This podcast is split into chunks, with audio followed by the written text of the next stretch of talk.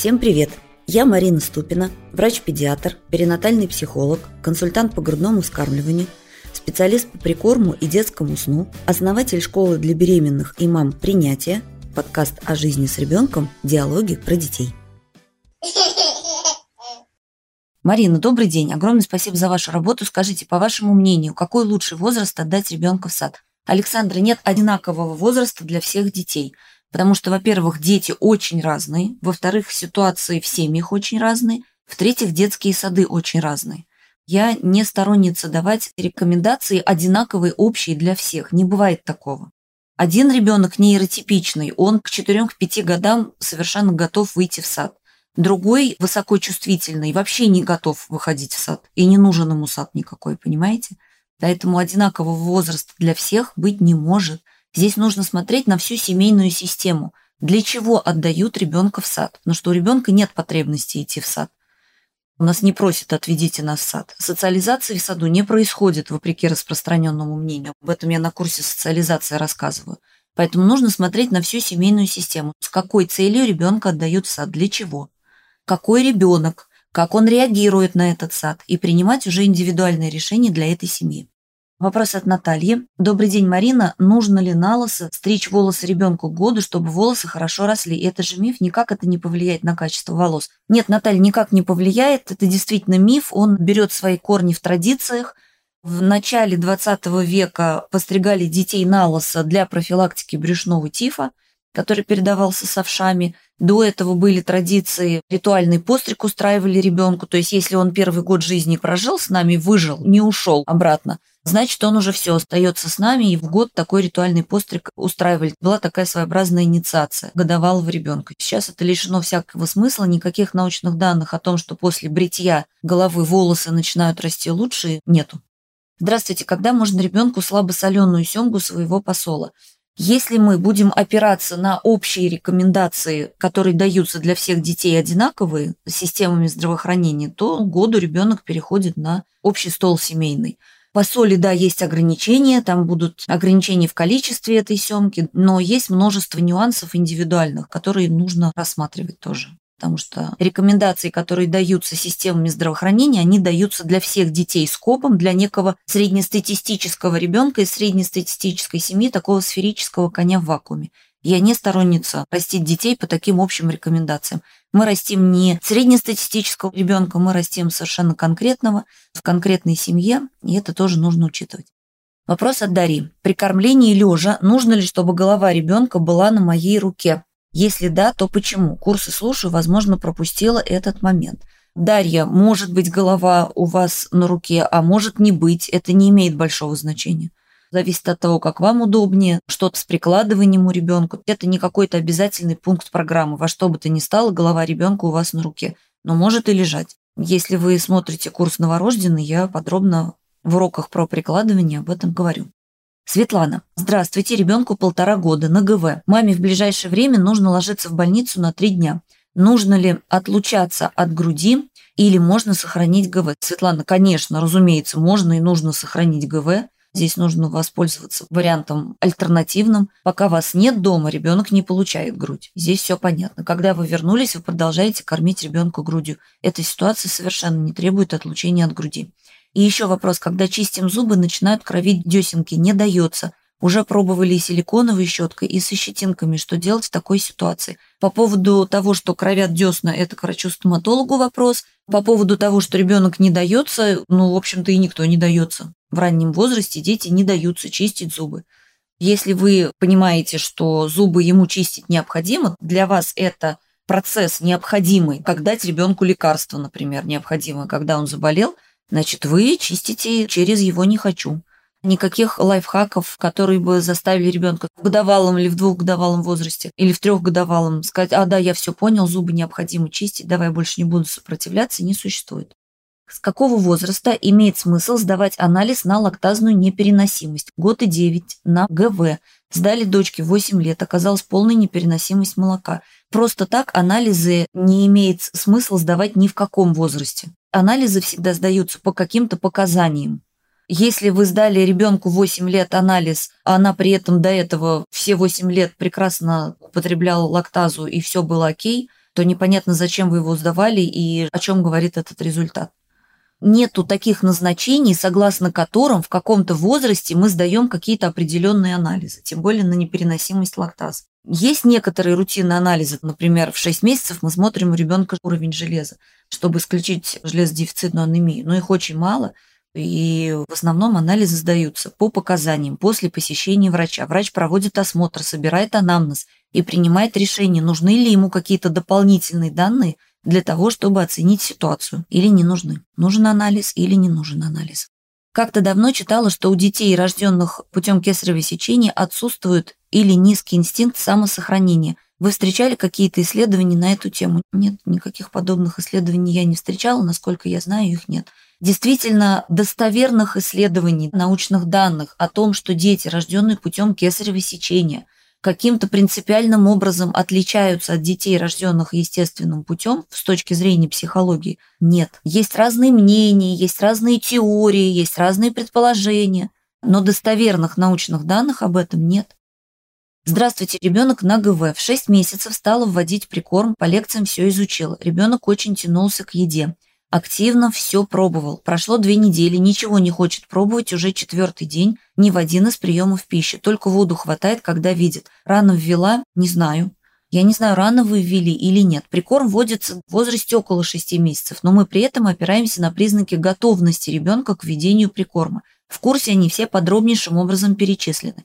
Я не знаю, были у вашего ребенка эти признаки или нет. Не знаю, рано вы ввели или нет все равно предлагать или сделать шаг назад и пока сама не потянется за едой, не предлагать. Анастасия, ну по-хорошему здесь нужно разбираться индивидуально, что вы делали эти две недели и почему ребенок перестал интересоваться едой. Если общие рекомендации давать, то с учетом того, что ему 6,5 месяцев, можно пока сделать шаг назад. Но там тоже нужно понимать, что мы не можем вечно делать этот шаг назад. Ребенок растет, и ему начинает не хватать питательных веществ из грудного молока все равно прикорм нужно вводить, поэтому нужно разбираться, что там у вас происходит.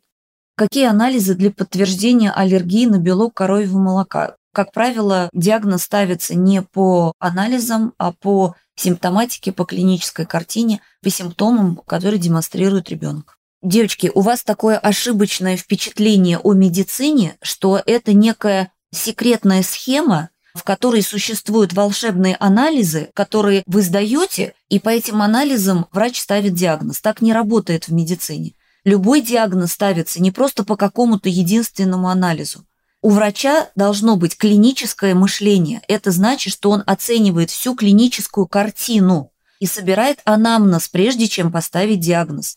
Такого нет, что просто сдали какой-то один анализ в отрыве вообще от ребенка, и по этому анализу мы начинаем лечить ребенка. Это совершенно некорректный подход, его грамотные медики не используют. Так не работает в медицине. Собирается анамнез ребенка, осмотр, симптомы.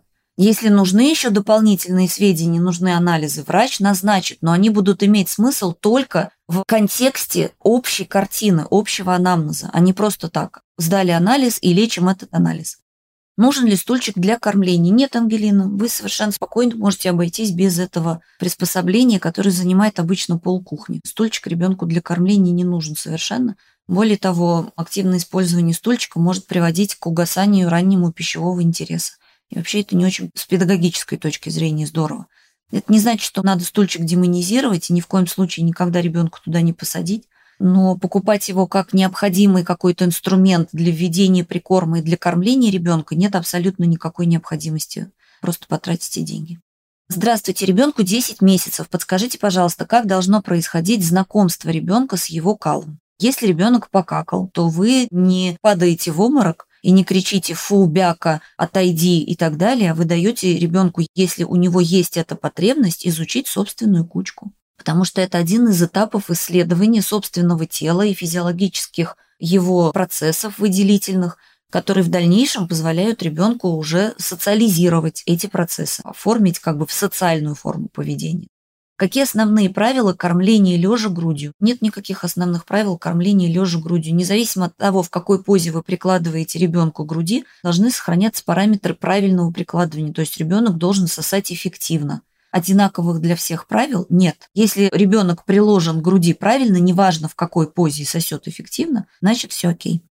Добрый день. Малыш 4 месяца, спит только на руках, дневные сны, только у мамы, ночные тоже примерно с середины ночи. Перекладываю в кроватку днем, просыпается, как бы крепко не спала. Как можно научить спать в кроватке или до какого возраста сон на руках норма? Иногда бывают газики. Возможно ли из-за этого такой сон на руках? Газики здесь ни при чем. Газики есть у всех, абсолютно людей любого возраста, живущих на нашей планете. Это поведение ребенка, это биологически оправданная программа выживания. Я очень подробно рассказываю об этом на курсе «Три месяца». Это очень большая тема. Ребенок так делает, потому что им руководит генетически заложенная и эволюционно созданная, биологически оправданная программа выживания. Когда его мозг перестает регистрировать присутствие своего взрослого, у него срабатывает программа выживания «Просыпайся, срочно зови своего взрослого». Потому что мы относимся к виду млекопитающих носимых, мы рожаем очень сильно незрелого детеныша, и в течение очень длительного времени он у нас дозревает. И без взрослого наш ребенок очень длительное время не жизнеспособен. И мы донашиваем свое потомство на себе. Есть другие виды млекопитающих, гнездовые, например. Олениха спрятала олененка под кустиком и ушла на какое-то время, покормив его очень жирным молоком. И у него программа выживания совершенно другая. Прижмись к земле, прижми ушки, сиди очень тихо, не звучи и не пахни, то есть не испражняйся, чтобы тебя не обнаружил хищник. Он сидит и очень тихо ждет маму. У него такая программа выживания. А у нашего биологического вида программа выживания прямо противоположная. Звучи, просыпайся, зови своих взрослых, иначе ты погибнешь. Поэтому организация сна, организация быта, организация кормления с ребенком после трех месяцев имеет свои характерные особенности и нюансы. У нас есть об этом целый курс 3.6, где я обо всем этом рассказываю. Когда вы не понимаете, что стоит за поведением ребенка, вы начинаете совершать ошибки и повышаете себе тревожность. Как можно научить ребенка спать в своей кроватке? Спать в своей кроватке – это не про обучение, это про зрелость.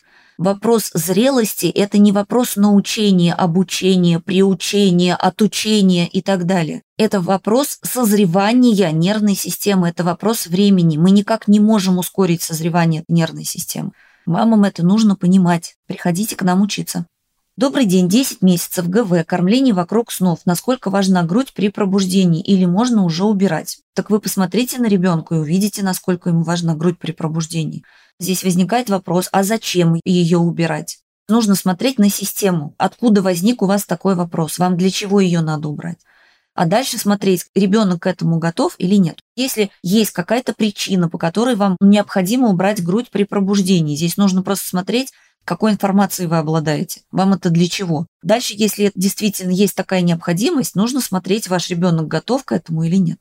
Здесь нужно систему смотреть. В отрыве от контекста я не могу ответить на этот вопрос. Добрый день. Отдала дочку два года в садик на полдня, но мы еще на ГВ, на дневной ночной сон. Ночью кормлений нет. Возможно ли совместить мягкое отлучение и посещение сада? Татьяна, возможно, вопрос только зачем? Потому что совмещать адаптацию в детском саду и отлучение от груди категорически не стоит совершенно точно. Дальше вопрос, а для чего отлучать? Здесь опять же нужно смотреть на то, какой информацией вы обладаете.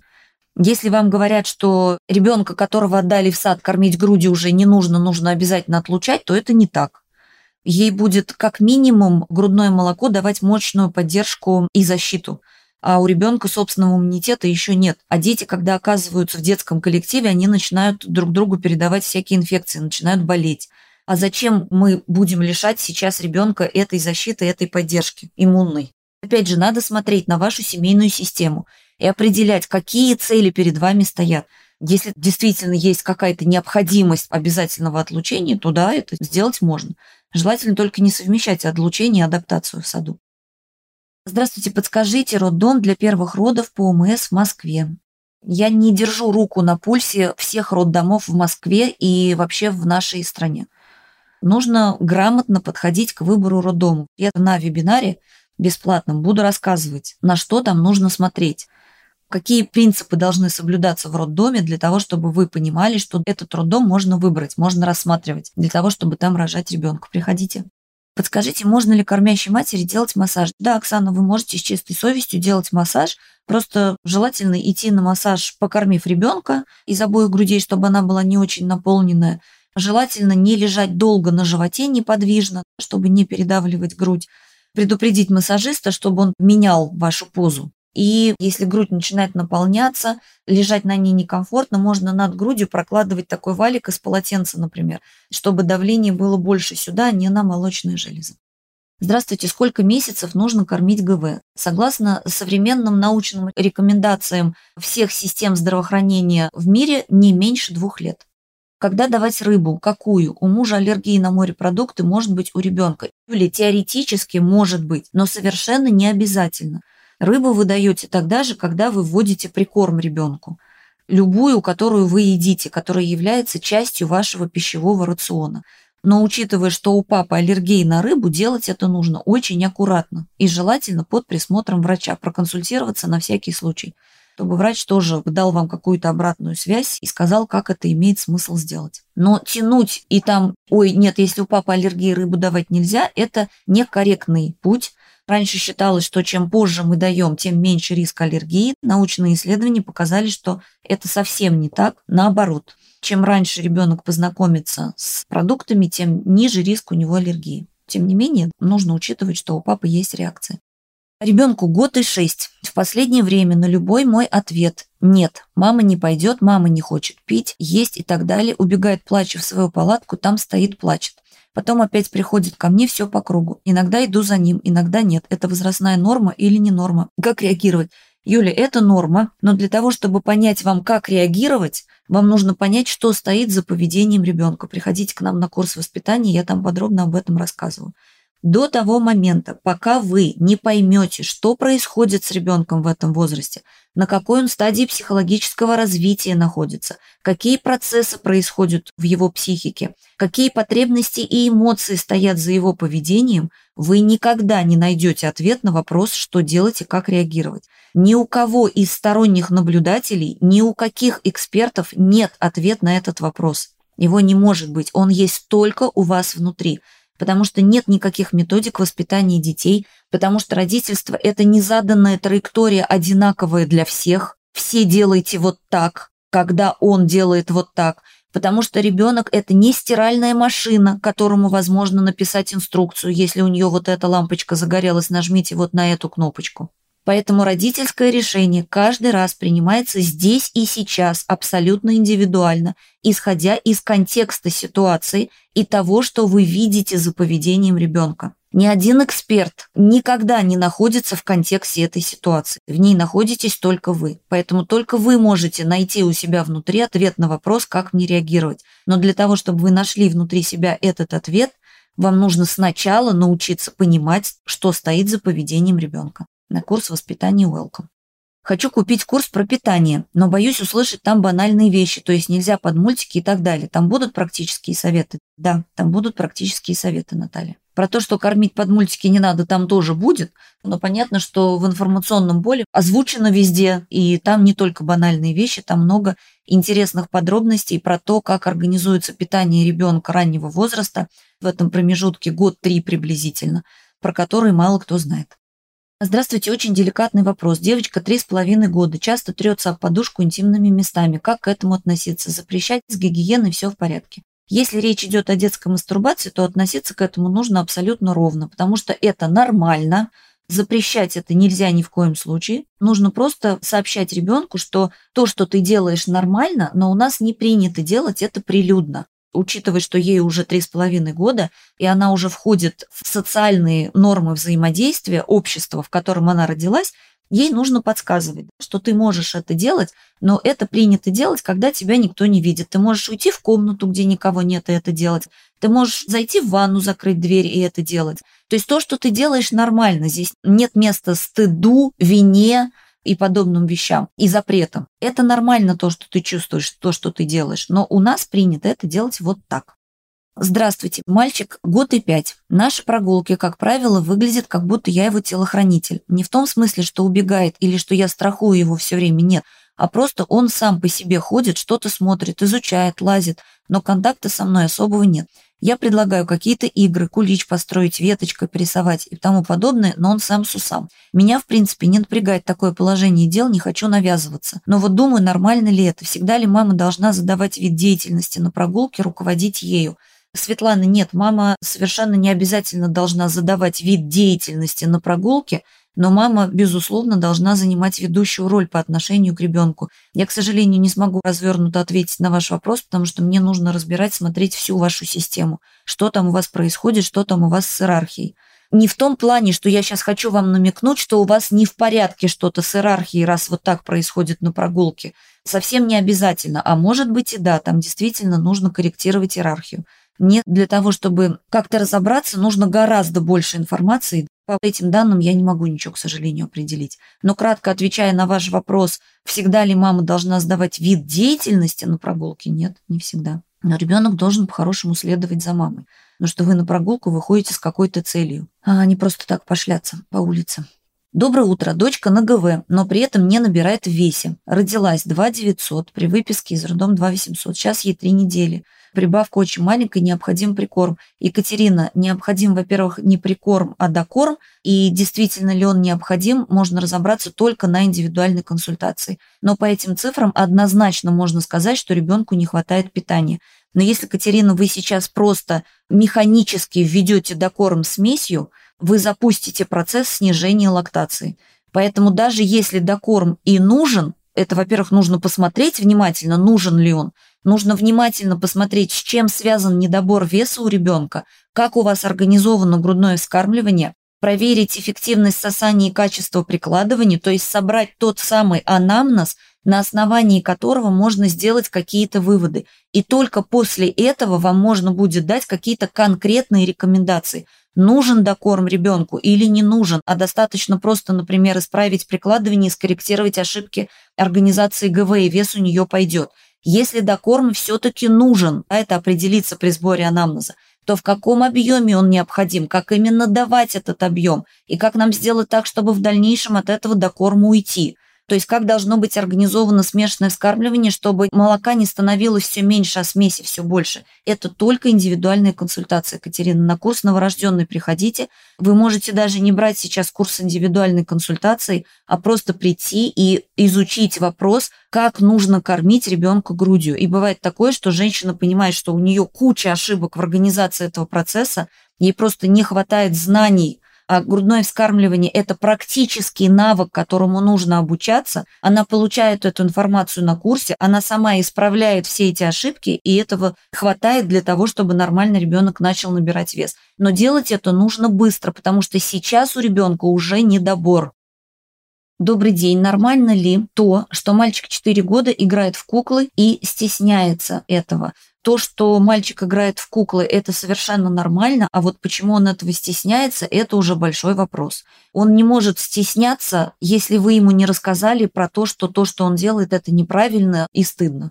Ему уже окружение как-то донесло, что то, что он делает, ненормально. Поэтому он стесняется. Это нужно корректировать, на мой взгляд. Ребенку семь с половиной месяцев, на ГВ, пищевого интереса нет совсем. С пяти месяцев с собой беру за стол, еду видит, как едим, тоже видит, но интересны только ложки и прочая посуда. Норма ли это и как можно простимулировать пищевой интерес? Ольга, я не буду говорить слова норма или не норма, здесь нужно консультироваться и искать причину.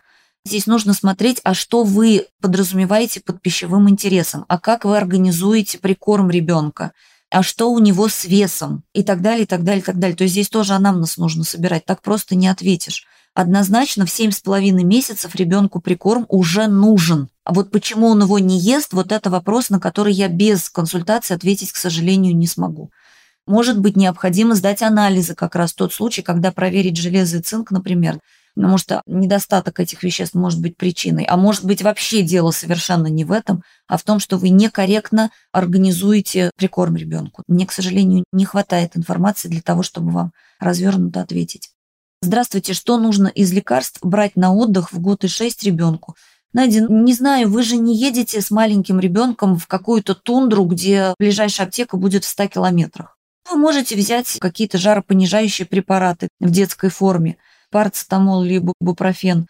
Если ребенок заболел, ребенка нужно показать врачу, и врач уже определяет, что с ребенком. Врач осматривает ребенка, врач собирает анамнез, врач делает какие-то выводы, ставит диагноз, определяет, нужно ли ребенка лечить, и если да, то как. И куда бы вы с ребенком ни поехали, вы везде найдете аптеку, куда сможете после назначения врача обратиться. Я не сторонница того, чтобы ребенка в год и шесть просто начать самостоятельно лечить препаратами, которые мы взяли с собой. Они могут быть в этом конкретном случае совершенно неуместны и не нужны, например. Ребенок в любом случае нуждается в том, чтобы его показали врачу. Маленький, тем более ребенок. Как лучше отлучить от груди? Почти два года девочки. Наталья, невозможно на этот вопрос ответить кратко. Отлучение от груди – это процесс длительный. Это не один день и не одна неделя, и часто даже не один месяц. И для того, чтобы вам ответить на этот вопрос, мне нужно часа три. У нас целый курс об этом есть. ГВ после года мягкое отлучение. Приходите, там собраны современные научные данные и шаги по мягкому постепенному отлучению от груди. Марин, добрый день. Подскажите, сколько капель витамина D давать после года? Наталья, дело не в количестве капель, а в дозировке препарата нужно смотреть, сколько в одной капле содержится международных единиц. С годовалого возраста профилактическая дозировка витамина D согласно нашей национальной программе российской полторы тысячи единиц. То есть если в одной капле дозировка 500, то, соответственно, вы даете 3 капли. Если какая-то другая дозировка в одной капле, вы будете смотреть, исходя из дозировки, сколько капель давать ребенку. Начали высаживать относительно поздно, в два с половиной месяца. Сигналов не подают. Все успешно только после сна и иногда по интуиции. Сигналы отслеживала прям четко. Прудит и глазом не моргнув, при этом особого интереса к этому делу не проявляет.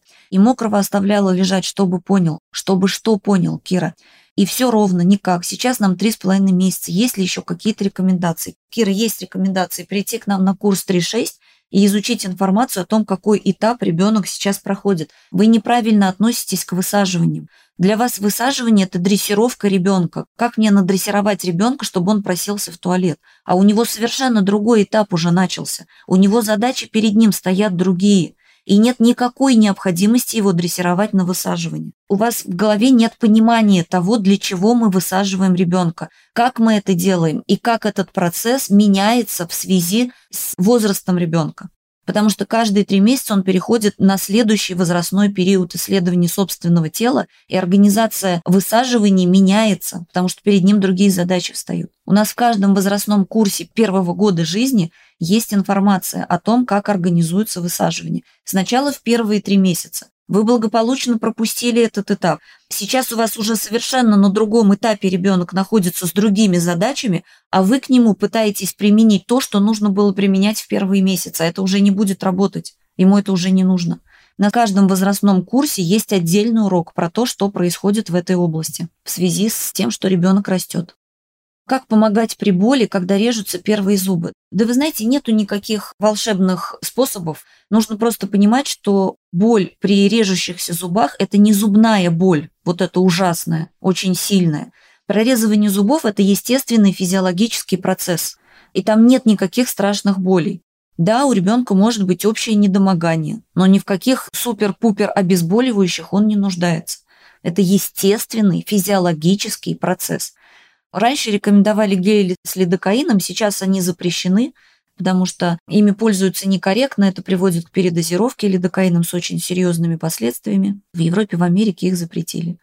Кроме того, что бы вы ни намазали на десна, это все равно местное воздействие. Слюна этот препарат начинает очень быстро смывать. У ребенка опять начинается недомогание, мы опять мажем. И вплоть до летальных исходов дело доходило. Не надо к этому относиться просто как к какой-то страшной боль. Вы помогаете ребенку, как при любом недомогании, своим присутствием, поддержкой, тем, что вы носите на ручках, прикладываете к груди, если он на грудном вскармливании. Вы рядом, вы принимаете его эмоции, вы не раздражаетесь от того, что он сейчас такой капризный, и все не по его, а понимаете, что за этим стоит. Вот в этом и состоит помощь. При этом естественном физиологическом процессе, через который проходят все дети. Кроме того, зубы лезут очень по-разному совершенно не значит, что все дети испытывают какое-то страшное недомогание при каждом зубе. Нет, некоторые зубы вылезают так, что никто не заметил, что он вылез, пока ложка об него не стукнул. То есть это не какая-то ситуация, которая требует каких-то применения лекарственных препаратов и так далее. Нет. Марина, добрый день. Хочу просто сказать слова благодарности. Сейчас изучаю курс 6 месяцев прикорм, и у меня мурашки. Понимаю, что у меня самой нарушение пищевого поведения. И как хорошо, что я прохожу ваши курсы. Здорово, Фрида, спасибо, что написали. Еще до рождения ребенка прошла ваш курс новорожденный. Какое было спасение для меня. Ваша школа супер, а вы как-то строгая и справедливая, но любимая учительница в школе, которой хочется слушать. Благодарю. Марина, ну мне вообще не хочется быть какой-то учительницей в школе, честно говоря. Спасибо большое, что вы поделились. Я очень рада, что информация вам полезна. У меня задача вас информировать. Я же не стою у вас над душой, не занимаю менторскую позицию, не говорю, значит так, девочки, делать всем нужно вот так, потому что я так решила, я так сказал. Я просто врач доказательной медицины. Я опираюсь на те данные научные, которые у нас сейчас есть и которые согласуются с законами природы, согласно которым происходит физическое и психическое развитие деток. И я просто ретранслятор такой между наукой и вами. И я вас снабжаю этими современными данными. А уже будете вы выполнять эти рекомендации? Что вы будете применять в ваших семьях, что не будете, это уже ваш выбор, вы взрослые люди. Я совершенно не считаю себя вправе стоять у вас над душой, грозить вам пальчиком и говорить «ай-яй-яй, вы почему не выполняете мои рекомендации?» Это не мои рекомендации, это просто научные данные. Спасибо большое, что поделились. Я очень рада, что эти знания приносят вам пользу. Что нужно сделать в самолете, чтобы у ребенка уши не заложило в год и шесть? Надя, если ребенок еще на грудном вскармливании, его нужно просто приложить к груди. Что мы делаем в самолете, если у нас заложило уши? Мы пьем, мы начинаем открывать рот, двигать нижней челюстью, зеваем. Эти движения могут помочь выровнять давление внутри и снаружи. Часто дети, когда чувствуют дискомфорт, если ребенок еще на грудном вскармливании, он не знает, с чем этот дискомфорт связан, но он знает, что он о любом дискомфорте сигналит маме, и многие дискомфорты можно снять сосанием груди. Поэтому если у ребенка дискомфорт на взлете или посадке, он начинает беспокоиться, он может начать плакать, вы даете ему грудь, он пососет, поглотает, давление выровняется. Если ребенок не получает уже грудь, можно из бутылки дать что-то ему попить. Нужно ли поднимать ребенка на кормление ГВ и менять подгузник чисто, если спит 8 часов, 2 месяца? Ирина, здесь нужно смотреть на динамику набора веса. Не смогу, к сожалению, ответить.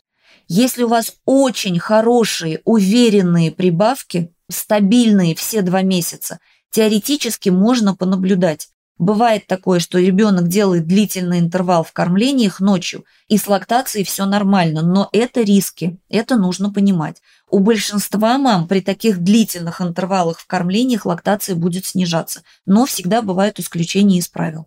Подскажите, пожалуйста, необходимо ли укрывать ребенка, когда спит? При засыпании или ночью, если проснется, начинает дрыгать ногами, что подгоняет одеялко под себя и спит раскрытой. Ручки, ножки и носик холодные становятся. Боюсь, что замерзает ребенку три с половиной месяца. Оксана, ребенка три с половиной месяца накрывать нельзя, и никакого одеяла рядом с ним лежать не должно. Есть совершенно конкретные правила организации безопасных условий сна, и одеялка в эти безопасные условия никак не входит. Дочка перестала сидеть с мужем и бабушкой, хочет ко мне, плачет. Это произошло в год и восемь. Что делать? Ждать, любить не уходить из дома? Нет, Наталья, вы не можете не уходить из дома, потому что у вас есть свои потребности, у вас есть своя жизнь помимо дочери и материнской роли. Нужно посмотреть, почему это произошло. Нужно посмотреть, а что у них сейчас с отношениями. А чувствует ли себя ребенок в безопасности с бабушкой и или с папой. Нужно посмотреть, почему это произошло. Если есть какие-то причины, значит, эти причины нужно устранить или последствия этих причин как-то минимизировать и скорректировать, компенсировать. Но это не значит, что мы не уходим из дома, потому что ребенок плачет. Но оставляем мы его при этом с надежными взрослыми, с которыми ребенок чувствует себя безопасно. Поэтому здесь нужно смотреть, почему, что происходит. Это опять же ситуация, в которой нужно смотреть на всю семейную систему – Невозможно из этой семейной системы выдернуть ребенка и ответить на вопрос, нужно уходить, когда она плачет, или не нужно уходить, когда она плачет. Здравствуйте, дочке год 10 месяцев, днем не спит, чувствует себя хорошо. Это норма. Если она высыпает свою суточную норму и хорошо себя чувствует, да, может не спать. Бывает такое, что в возрасте около двух лет ребенок уже отказывается от дневного сна, особенно у городских детей это прослеживается. Здравствуйте, ребенку два месяца, полностью на ГВ, начались проблемы со стулом, по 3-5 дней не может сходить по-большому. Обычно выжидаю до 5 дней, начинаю помогать глицериновой свечкой. Помимо этого делаю массаж животика, высаживание делаю, выкладываю на животик, но ничего не помогает, кроме свечки. Как быть, как можно еще помочь ребенку, так как боюсь, что свечки могут вызвать привыкание. Ксения, нужно прекратить делать то, что вы делаете, потому что у ребенка на ГВ в этом возрасте и до введения прикорма совершенно нормальны и физиологичны задержки стула до 10-14 дней. И вы сейчас, не обладая информацией, которой вы должны вообще как мама обладать, занимаетесь добыванием какашек из ребенка совершенно неестественным способом не нужно этим заниматься, потому что то, что вы описываете, это физиологическая норма. Никакие свечки вашему ребенку не нужны. Если бы вы пришли к нам в школу учиться, то вы бы были более подкованной мамой и знали бы эту информацию. Девушки, материнству нужно учиться. Знание о ребенке – это огромный объем. Если у вас этих знаний нет, вы начинаете нервничать, вы начинаете тревожиться, вы начинаете совершать ошибки, вы начинаете неверно трактовать поведение ребенка, вы начинаете внедряться там, где никакого внедрения не требуется, вы начинаете лечить то, что в лечении не нуждается, просто потому что у вас нет информации. Материнство у людей вынесено в зону обучения – все эти знания о ребенке, о его физиологии, психологии, о возрастных изменениях не падают нам на голову вместе с его рождением. Здравствуйте, стоит ли ставить прививки? Это ваш ребенок, Валерия, и ваше решение, как я могу за вас принять это решение. Как часто нужно на солнце мазать кремом солнцезащитным 32-35 градусов жары? Надя, дело не в количестве градусов, а в том, где вы находитесь, какой активности солнца, широта, долгота. Смотрите, что пишет производитель. Какие условия, в какой одежде ребенок? Я не могу так ответить, к сожалению. Нужно ли смывать сразу первородную смазку с ребенка или можно оставить ее? Вероника, первородную смазку смывать не нужно вообще и даже не рекомендуется это делать. Она нужна коже ребенка. Приходите на вебинар в 11 часов. И про это тоже будем говорить. Доброе утро. Ребенок в год и 4 переболел норовирусом. Вырабатываются ли антитела после перенесенного заболевания? Да, вырабатываются. Есть ли вероятность того, что ребенок повторно может заболеть, посещая садик? Есть. Антитела, к сожалению, не дают стопроцентной защиты. Они снижают вероятность того, что ребенок снова переболеет. Потом вирусы – это такие организмы, которые мутируют. Поэтому здесь надо смотреть, какой именно вирус. Риск снижен, но гарантировать, что больше ребенок этим не заболеет, к сожалению, нельзя. Бывает так, что даже ветрянкой ребенок заболевает второй раз, несмотря на то, что он ей переболел и, казалось бы, приобрел иммунитет уже к ней. Старший сын 4 года, я сейчас беременна. Стоит ли брать сына на 4D УЗИ? Он интересуется иногда, мол, когда Ляля родится, почему он живет в животе и так далее, кладет руку и ждет шевелений. Не знаю, Вик, вам решать, стоит ли вам брать сына на УЗИ или нет. Для него настоящий живой ребенок – и черно-белое изображение на монохромное изображение на плоском экране – это совсем не то же самое. Не знаю, как ответить вам на этот вопрос. Вам решать. Хочется взять – возьмите, не хочется – не берите. Какого-то смысла сакрального в этом я особенно не вижу. Отвечать на его вопросы стоит, объяснять физиологию, что ребеночек сначала вырастает и созревает в теле мамы. Брать ли его на УЗИ? Не знаю. Ночью часто просыпается ребенку год и шесть, ест смесь. Это нормально ли? Надя, я не знаю, что вы называете часто. Вообще после года ребенку смесь не нужна. Дальше нужно смотреть, сколько он всего получает этой смеси, что такое часто просыпается. Там, скорее всего, нужно заменять эту смесь другими способами продления сна. Консультационный вопрос. Мальчик, год и девять, стал бояться чужих в ограниченном пространстве. Такси, лифт, истошный крик. Это может быть нормой развития или стоит бить тревогу и уже искать специалиста? Я не могу ответить на вопрос. Если вас это сильно беспокоит, вы можете показаться специалисту. Вообще страх чужих посторонних людей – это совершенно нормальное поведение ребенка в год и девять. То есть то, что он боится чужих, в этом нет ничего ненормального. Почему он так бурно реагирует истошным криком, на появление чужого человека в ограниченном пространстве, не знаю. Может быть, была какая-то ситуация, которая его испугала. Я думаю, что здесь нужно просто проговаривать его эмоции, зеркалить, возвращать ему его эмоции, принимать эти эмоции, показывать, что вы выступаете опорой. Я не думаю, что это какая-то неврология, но опять же, я не могу ничего утверждать, я же не вижу вашего ребенка. Поэтому если вам прям кажется, что совершенно неадекватное поведение, ну, вы можете показать ребенка неврологу. Но я думаю, что это чисто поведенческая какая-то такая штука, у которой есть какие-то первопричины. Но, в принципе, страх посторонних людей абсолютно нормален и обоснован у ребенка в этом возрасте. Добрый день. Девочка, год и 10 месяцев, ГВ на дневной и ночной сон. Под утро тоже может приложиться, если долго не встаем. Сейчас беременна 22 недели. Какие риски несет ГВ для новой беременности? И волнует вопрос, будет ли Молозева для второго малыша, если ГВ со старшей продолжится. Алина, если у вас не отягощен акушерско-гинекологический анамнез, то есть у вас нормально протекает беременность, у вас нет в анамнезе ситуаций хронических невынашиваемости, выкидышей и так далее, то никаких рисков ГВ для вашей беременности не несет. И да, молозиво для второго малыша будет, потому что лактация будет подстраиваться именно под младшего ребенка. Сколько должен кушать малыш в 9 месяцев прикорм и грудь? Юлия, как только вы, как только вы пытаетесь сами начать решать, сколько должен есть ваш ребенок, начинается пищевое насилие. Это ребенок определяет, сколько ему сейчас, в данный момент времени, нужно съесть. Ни вы, ни я, ни бабушка, ни педиатр в поликлинике это определить не может. Это определяет ребенок. Приходите на курс прикорм, потому что если вы вводите прикорм по схемам и таблицам и сами определяете за ребенку, сколько он должен съесть, это значит, что вы применяете методы пищевого насилия, которые могут приводить к расстройствам пищевого поведения в дальнейшем. Подскажите, пожалуйста, с какого возраста ребенка приучать к горшку? Для того, чтобы вам действительно развернуто ответить на вопрос, мне нужно часа полтора-два. Потому что для вас приучать к горшку – это процесс, вырванный абсолютно из контекста того, что происходит с ребенком первых двух лет в области а, социализации форм отправления естественных нужд. Вы думаете, что ребенок живет, живет, живет, живет полтора-два года, и потом в какой-то момент его вдруг надо приучать к горшку.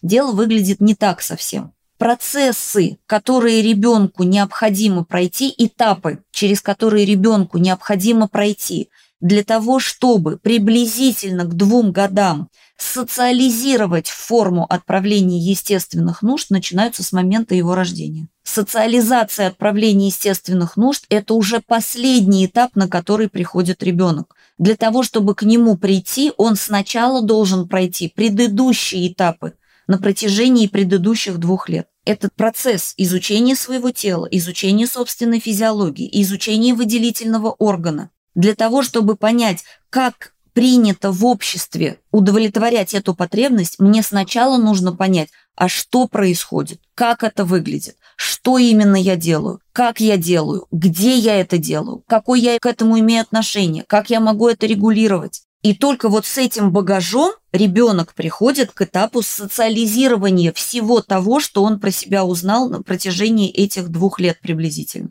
А мы хотим заковать ребенка в памперс на 24 часа в сутки на два года, потом снять этот памперс и сказать, а вот теперь, дорогой мой, перепрыгнув через все этапы, которые ты должен был пройти за эти два года, ты, пожалуйста, социализируй это действие. Какое действие? Что я делаю? Где я делаю? Как я делаю? Чем я делаю? Что производит мое тело? Я ничего не знаю, но я должен прийти сразу к социализации этой функции. Поэтому у нас на курсах возрастных первого года жизни в каждом курсе и новорожденный, и 3 месяца, и 6 месяцев, и 9 месяцев есть отдельный урок о том этапе, который в данном возрасте проходит ребенок, и как ему обеспечить прохождение этого этапа. И после годовалого возраста у нас есть курс «Горшок», на котором я рассказываю, через какие этапы на втором году проходит ребенок и как он приходит к социализации функции отправления естественных нужд.